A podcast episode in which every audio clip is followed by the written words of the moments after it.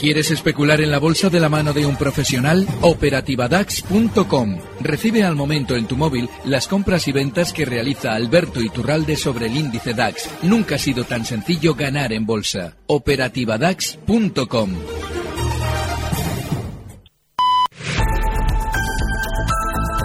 En Economía a las 2, los mercados en tiempo real.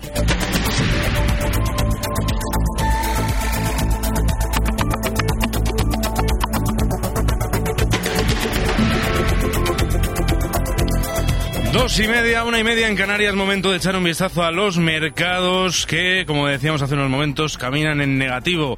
El CAC 40 de París se deja un 0,12%, los 5.500 puntos. El DAX entra un 0,05 hasta los 13.461. El Fuji 100 también cae, lo hace un 0,23% en los 7.544 puntos. Mientras que el Eurostock 50, la media europea, cede un 0,18 hasta los 3.675 puntos. El IBEX 35, por su parte, también también en negativo, sigue así la tendencia europea, sitúa eh, en estos momentos en los 10.294 puntos. Las compañías que más están cayendo en estos momentos, Siemens Gamesa se deja más de un 7% después de haber presentado resultados ayer al cierre, eh, perdió en el segundo trimestre fiscal, eh, también presentó un plan de reestructuración que incluye el despido de un máximo de 6.000 empleados en 24 países a lo largo de tres años. como decíamos, pérdidas de 100 135 millones de euros en el segundo semestre de su ejercicio fiscal, el primero de actividad conjunta tras la integración de ambas compañías. También eh, le sigue en esa parte baja de la tabla Meliá Hotels International, se deja un 2,20% hasta los 11,34 e Inditex, que cae un 1,5 hasta los 30,40. En la parte alta, sin embargo, Día sube un 2,85 hasta los 4,18. Repsol un 1,39 hasta los 16,05 y CaixaBank también eh, repunta, lo hace un 0,91% hasta los 4 euros por acción. Pendientes hoy de Iberdrola, que ha presentado resultados. En estos momentos la vemos cotizar en negativo, se deja un 1,5% hasta los 6,77 euros por acción después de haber registrado un beneficio neto de algo más de 2.400 millones de euros hasta septiembre. Esto supone una subida del 18,5% respecto al mismo periodo de un año antes. Mejora que se apoya en el negocio internacional que compensa los malos, los malos resultados aquí en nuestro país, aquí en España. Eva Villanueva. Que ante la perspectiva de la salida del Reino Unido de la Unión Europea, entidades como los japoneses Mitsuo Financial, Daiwa Securities o Sumitomo, así como los bancos estadounidenses Morgan Stanley y JP Morgan, han expresado su intención de fijar sus respectivas bases de operaciones en la Unión Europea en Frankfurt, que parece tomar en gran parte así el testigo de la City como centro financiero del viejo continente. También el estadounidense Bank of America Merrill Lynch ha confirmado que apostará por Dublín como sede en la Unión Europea tras el Brexit. En total, según la responsable de supervisión del Banco Central Europeo, Daniel Nui, medio centenar de empresas ya han pedido información. Unos 50 bancos han visitado el Banco Central Europeo y las autoridades de competencia nacionales, en algunos casos varias veces, para discutir sus planes de relocalización mejorando así su comprensión de la situación. Puede que aún no lo hayan firmado, pero han llevado a cabo una solicitud bastante completa que puede formalizarse rápidamente. Por otro lado, la presidenta del Consejo de Supervisión del Banco Central Europeo se ha mostrado partidaria de la creación de un banco malo europeo que permitiese abordar el problema para el sector bancario que representan los créditos improductivos. También ha admitido las dificultades que representa para estos avances la lenta armonización de la regulación financiera entre los 19 países de la eurozona, un proceso costoso y poco eficaz. Por su parte, Mario Draghi ha insistido en la necesidad de reforzar la supervisión para fortalecer el sistema bancario y su estabilidad. Los bancos más saneados, a su vez, han ayudado a transmitir la política monetaria del BCE de manera más uniforme en toda la zona euro. Este hecho ha permitido una recuperación más fuerte. El nuevo marco supervisor ha ayudado a mitigar los riesgos de estabilidad financiera que podrían haber surgido como resultado. Draghi también advierte que, según sus datos, los bancos con grandes cantidades de préstamos problemáticos están prestando menos que los bancos con una calidad del crédito mejor, de modo que apoyan menos a las empresas y hogares. Gracias, Seba Villanueva. Nos contaba otra de las noticias del día y es que alrededor de 50 entidades financieras han llevado a cabo consultas con el Banco Central Europeo sobre tu, su traslado desde Reino Unido a la, a la, Unión Europea a raíz del Brexit. De hecho, el FTSE 100 londinense en estos momentos cae un 0,24% hasta los 7.544 puntos. Pero como decíamos, la referencia aquí en España, la referencia empresarial, son los resultados de Iberdrola, que ha ganado algo más de 2.400 millones de euros hasta septiembre. Es un 18 38,4% mm, eh, más con respecto al mismo periodo de un año antes. Nos lo cuenta Lorena Torío. El resultado del grupo se ha visto impulsado por las plusvalías de la operación de fusión de su participada Gamesa con el negocio eólico de Siemens, que ha aportado 255 millones de euros al beneficio neto. Junto a ello, también ha contribuido la reorganización societaria en Brasil tras la integración de las participadas Neoenergía y Electro, que suponen una plusvalía de 521 millones de euros.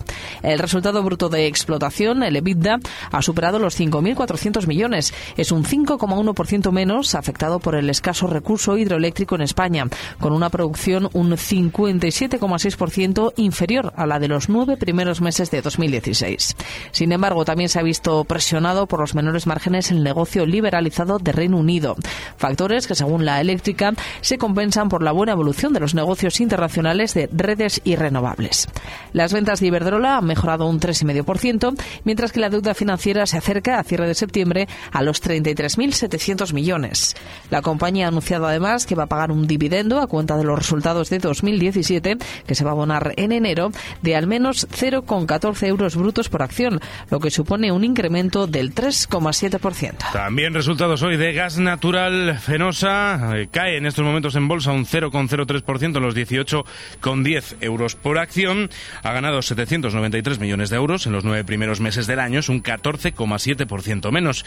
Pese a ello, sostiene que conseguirá cerrar el ejercicio con ganancias de entre 1.300 y 1.400 millones. Así lo prevé en el plan estratégico que hemos conocido también hoy, Eva Villanueva. Gas Natural ha explicado la caída del resultado global hasta septiembre por factores atmosféricos adversos en España que han provocado una caída del 72,4% en la producción hidráulica.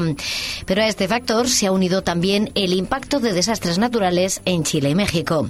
El EBITDA se ha reducido un 7,4% hasta más de 3.100 millones, teniendo en cuenta ya la venta de negocio en Italia, aunque sin considerar Electricaribe, la filial colombiana.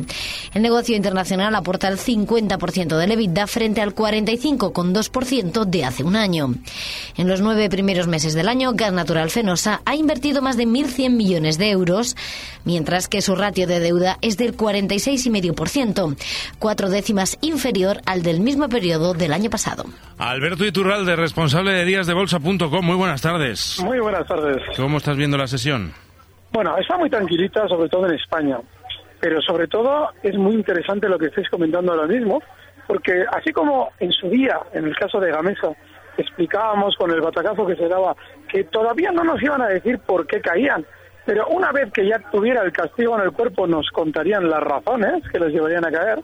Fijaos Gamesa, como ahora mismo en todos los noticieros se dan los resultados y todo el mundo dice, bueno, pues fíjate, han dicho esto.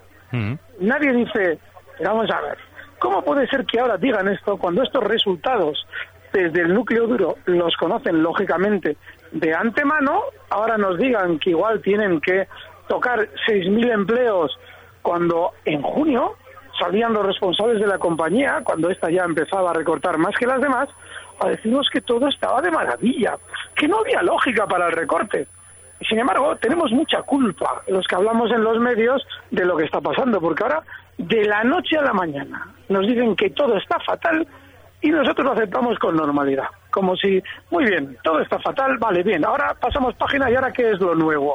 Entonces, ¿qué, deberíamos pensar? pues que, que nos han estado engañando durante meses como a tontos. Que ya sabían hace meses que, que, se iba a necesitar un plan de reestructuración de 6.000 empleos Claro, un plan de reestructuración es, una, es, un, es algo tremendamente importante dentro de una compañía y se conoce con muchísima antelación. Mm, y muy impopular, sobre todo y muy impopular. Hay que rescatar todo lo que decían en la compañía hace no más de cinco meses sobre cómo estaban. Estaban de maravilla. Y explicábamos, además, yo os lo explicaba, digo, se van a dar un batacazo brutal. Ya lo mm. veréis. De hecho, pocas veces recomiendo cortos, ¿eh? Y en Gamesa lo, lo recomendábamos.